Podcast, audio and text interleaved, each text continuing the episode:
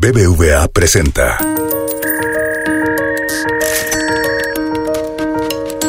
Peras y manzanas con Valeria Moy.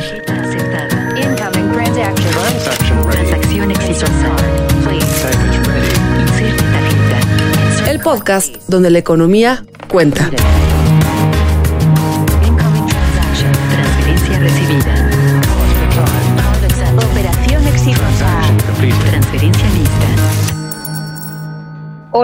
Bienvenidos a un nuevo episodio de Peras y Manzanas. La semana pasada tuvimos otra observación de inflación, que en esta ocasión se encontró una vez más por arriba del 6%. Hay que recordar que el rango que establece Banco de México de la inflación es 3 más menos 1%. En México, bueno, economía más bien, cuando hablamos de inflación, decimos que la inflación es un impuesto regresivo.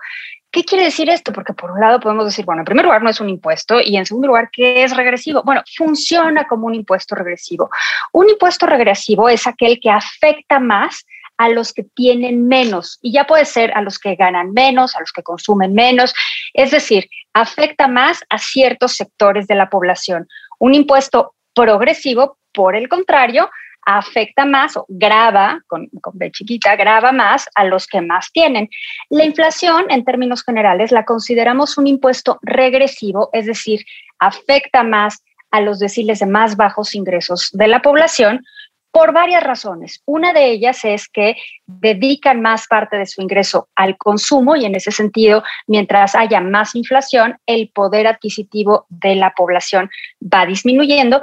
Y en segundo lugar, típicamente, tradicionalmente, los grupos de deciles más bajos de ingresos tienen menos protección financiera, es decir, manejan más parte de sus recursos en efectivo, por lo tanto, no pueden protegerse de un incremento inflacionario, de un cambio en la inflación, a través de instrumentos financieros, a través de tener una cuenta en el banco que les pague alguna tasa de interés. Entonces, al final del día, la inflación afecta más por dos lados a ciertos sectores, típicamente los sectores de menores ingresos de la población. Así que este cambio, este incremento en la inflación, esta, y este concepto de que la inflación está por arriba del 6% en términos anuales, lo que nos dice es que se está perdiendo poder adquisitivo. Ahora, en la inflación, a la hora que medimos la inflación, ya lo habíamos explicado en una edición anterior de este podcast, consideramos muchísimos bienes y servicios. Por supuesto, hay bienes como la vivienda, para, en la que se paga una renta, y eso evidentemente es muy importante porque se gasta un porcentaje importante del ingreso en la renta, pero también hay consumo, hay consumo de alimentos, bebidas, tabaco, incluso así se llama el rubro, y hay un rubro que es muy importante en particular, que es el consumo de los energéticos.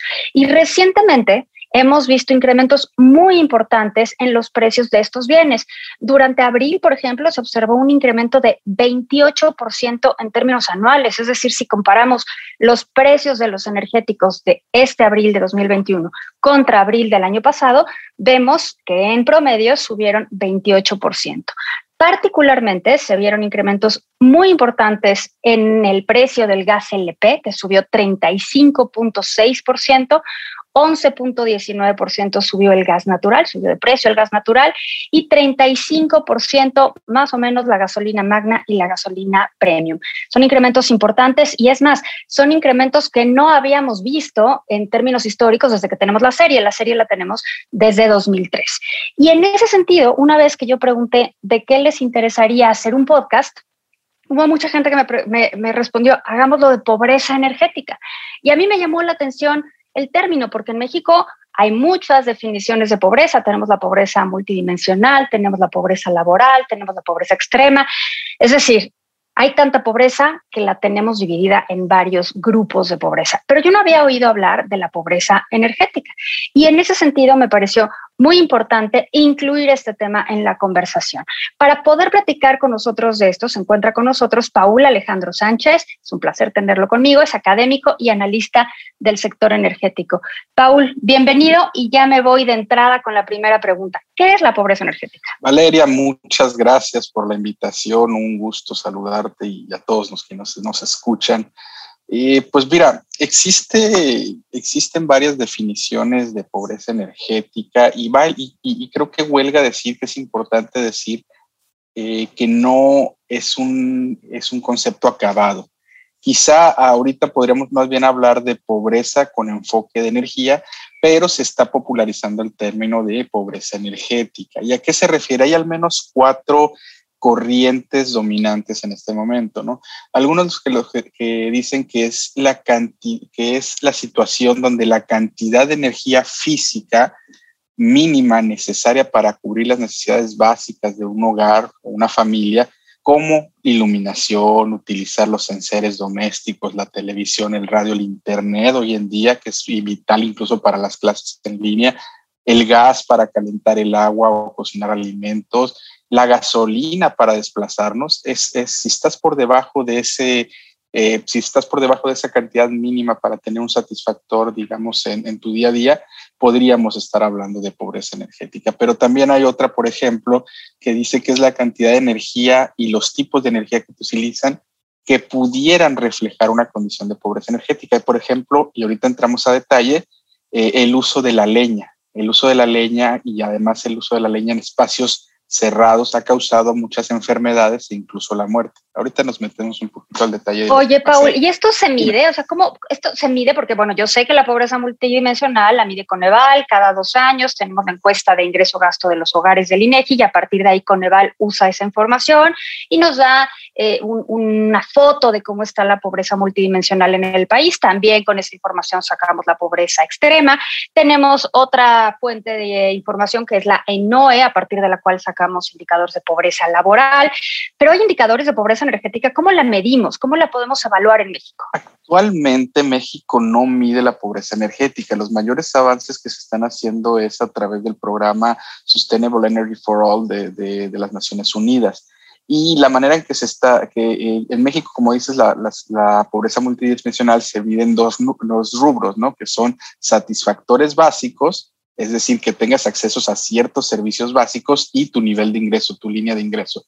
En México, uno de esos satisfactores básicos es el acceso a infraestructura eléctrica. Entonces, de entrada, aquellos que no tienen este, acceso a la electricidad serían los más obvios de que entrarían en la categoría de pobreza energética. Pero tú me podrías decir, oye, ¿y qué tal si no tengo, este, digamos, no estoy en la línea de pobreza tengo suficiente ingreso para poner una casita muy lejos de la red, pues entonces tengo a falta de acceso a energía, pero mi condición de ingresos no me ubica en la pobreza. Entonces, por eso es muy delicado medir la pobreza energética en términos solamente de acceso a la energía, es decir, de si hay un cable que llega y conecta eh, la, la, hacienda o el rancho de una persona, por ejemplo. Y entonces, eh, ¿cómo la medimos? ¿Cómo podemos saber? Porque hay un mantra por ahí que es lo que no se mide no se puede mejorar. ¿Cómo le hacemos para medir la pobreza energética en México? Mira, hay, hay dos esfuerzos. El primero es eh, lo, quienes se la han medido a través de lo que se denomina el confort térmico en México. Eh, por ser un país, digamos, tropical, eh, el calor es importante, ¿no? Particularmente en la costa y en el norte del país. Eh, sin embargo, el confort térmico, hicimos una vez un ejercicio de cuántos municipios tienen subsidio eléctrico y, eh, y, la zona donde se encuentra. Y resulta pues que hay municipios en el norte del país que no tienen, que no están por debajo de la línea de pobreza en, la media y tienen subsidio eléctrico, digamos, también en la media. Entonces, eh, por ejemplo, y, lo digo tal cual, Mexicali, Tijuana, este, Hermosillo, Culiacán, Monterrey, Tamaulipas, Veracruz, Los Cabos y Quintana Roo, por ejemplo, tienen este, subsidios muy elevados en comparación con el centro y aún así, este, y aún así, este, otras, otras comunidades más pobres no tienen tanto subsidio porque no está basado en términos de consumo. Y el otro esfuerzo que estamos utilizando es la cantidad de ingreso que se requiere para que lo que gastes y el uso de la energía para que lo que gastes y el uso de la energía se mantenga constante.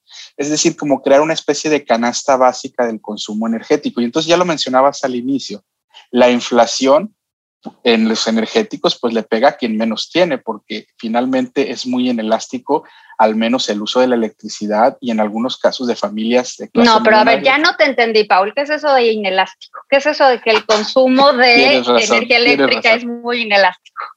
Tienes razón, perdóname. El consumo de energía eléctrica, si una, persona, eh, un hogar normalmente va a prender la luz sin importar lo que cueste, pues porque no puedes estar a las 8 de la noche sin, sin electricidad cuando ya está muy oscuro.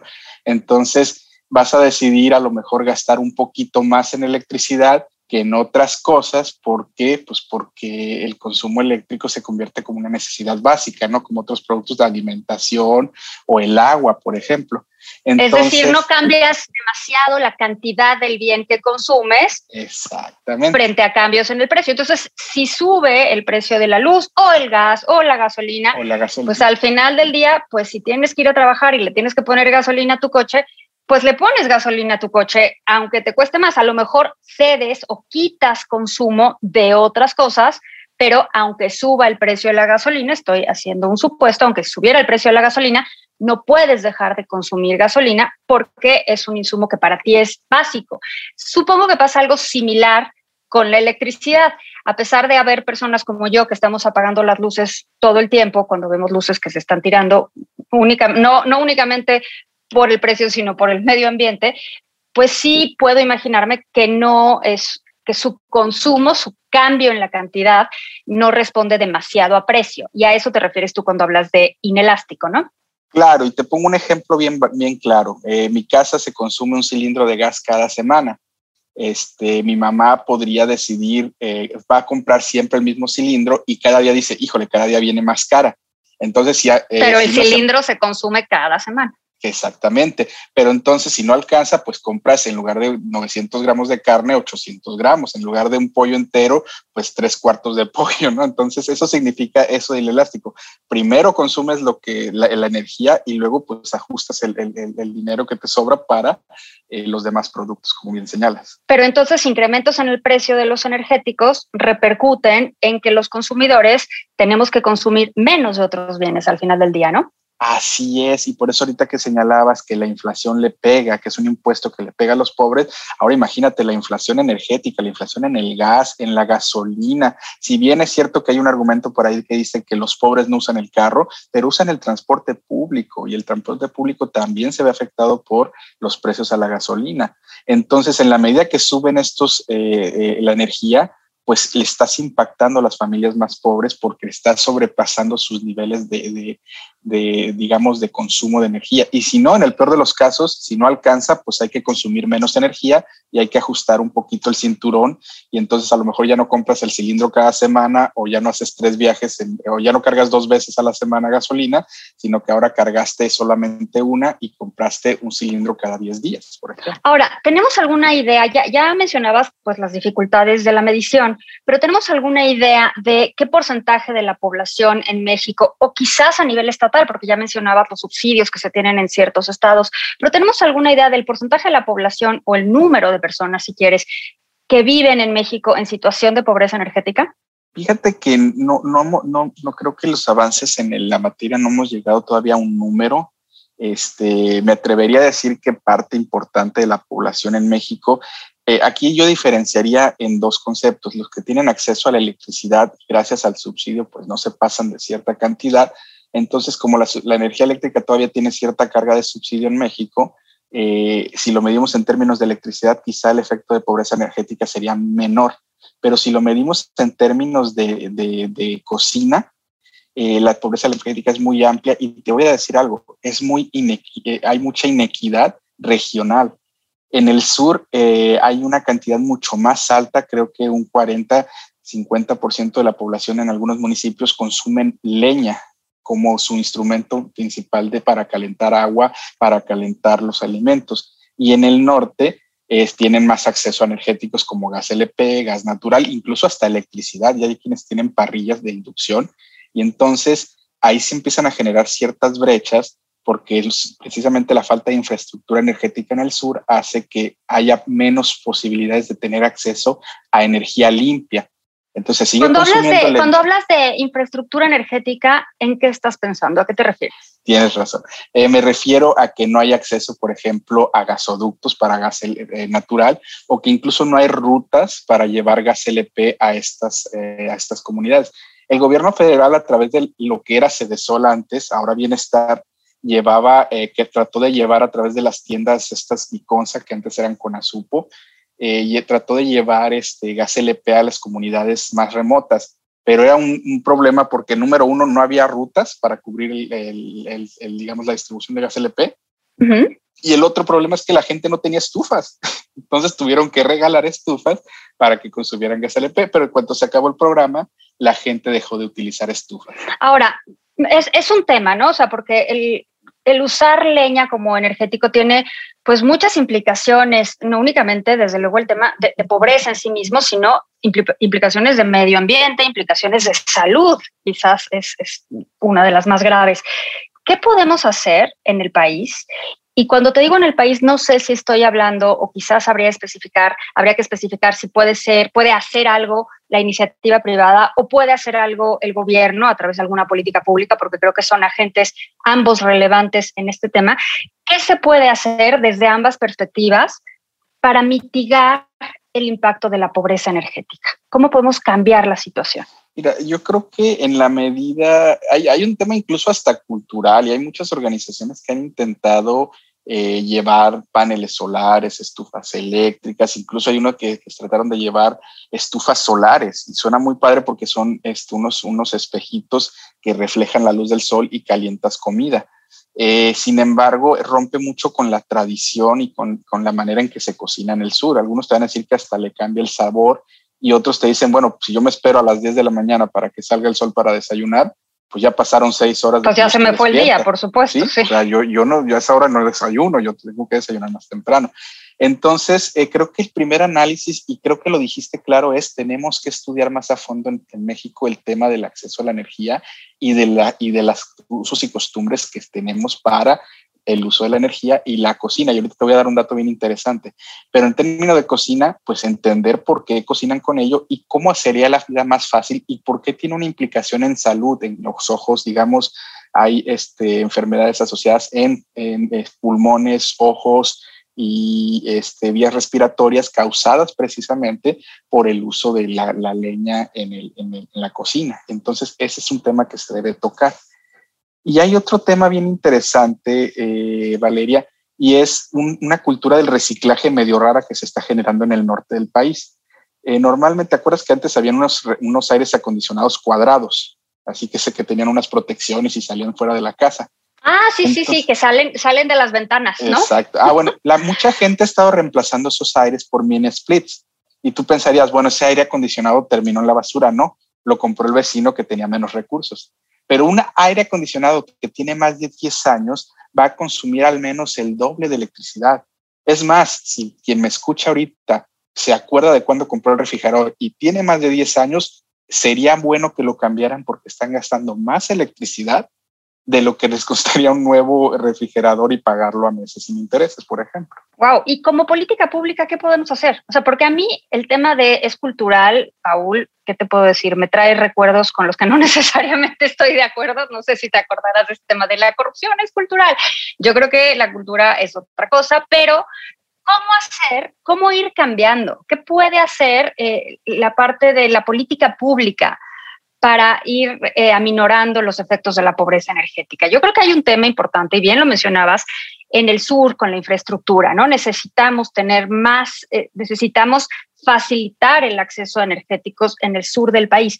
¿Hay algo más que se te ocurra que pueda hacer el sector público para eh, aminorar la pobreza energética que se vive en el sur del país? Sí, claro, Valeria, y, y disculpen a todos ustedes porque es mi debut en Peras y Manzana y por eso no, no pasa nada, tu primero. y tu se primer me olvidó este, la pregunta, pero tienes razón, ¿eh? Y cuando decía cultural me refiero a precisamente lo que decías, hay que estudiar para poder analizar, crear indicadores y medir.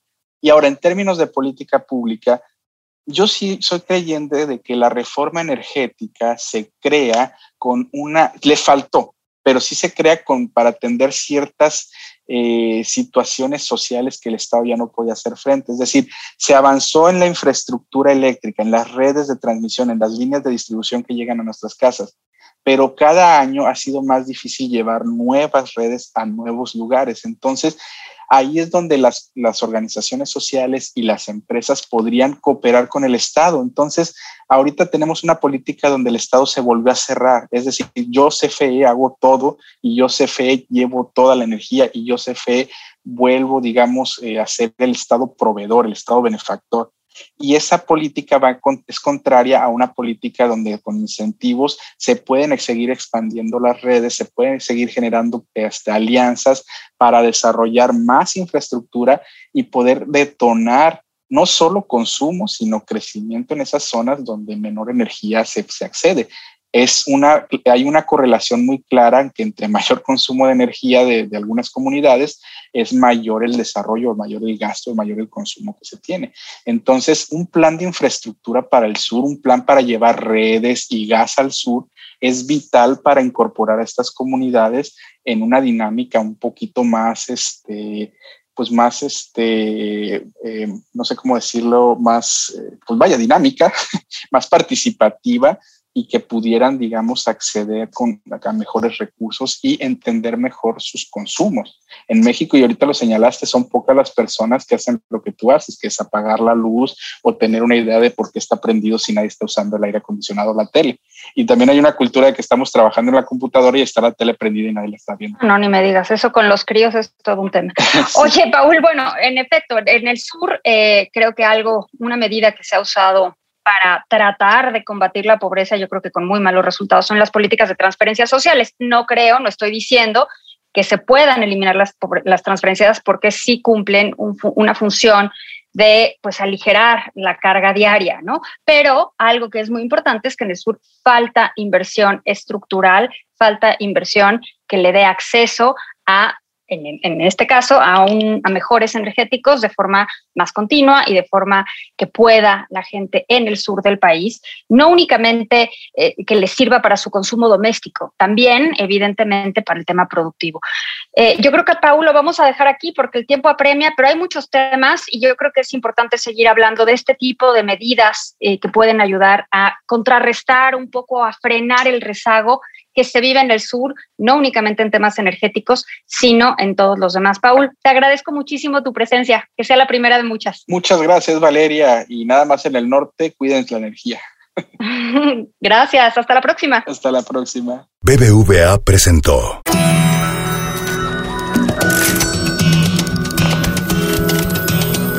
Peras y manzanas con Valeria Moy. Dirección y conducción del programa Valeria Moy.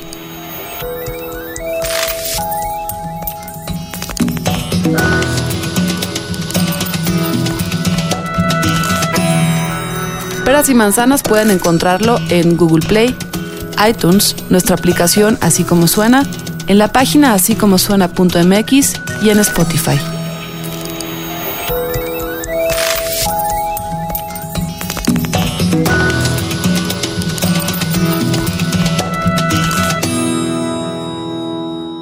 ¿Te gustó Peras y Manzanas? Escucha todos nuestros demás podcasts. Puedes escuchar las historias que hacemos en Así como suena puedes reírte con Gis Trino en la chora interminable. Búscanos en así como suena.mx, en Spotify, en iTunes y en Google Podcast.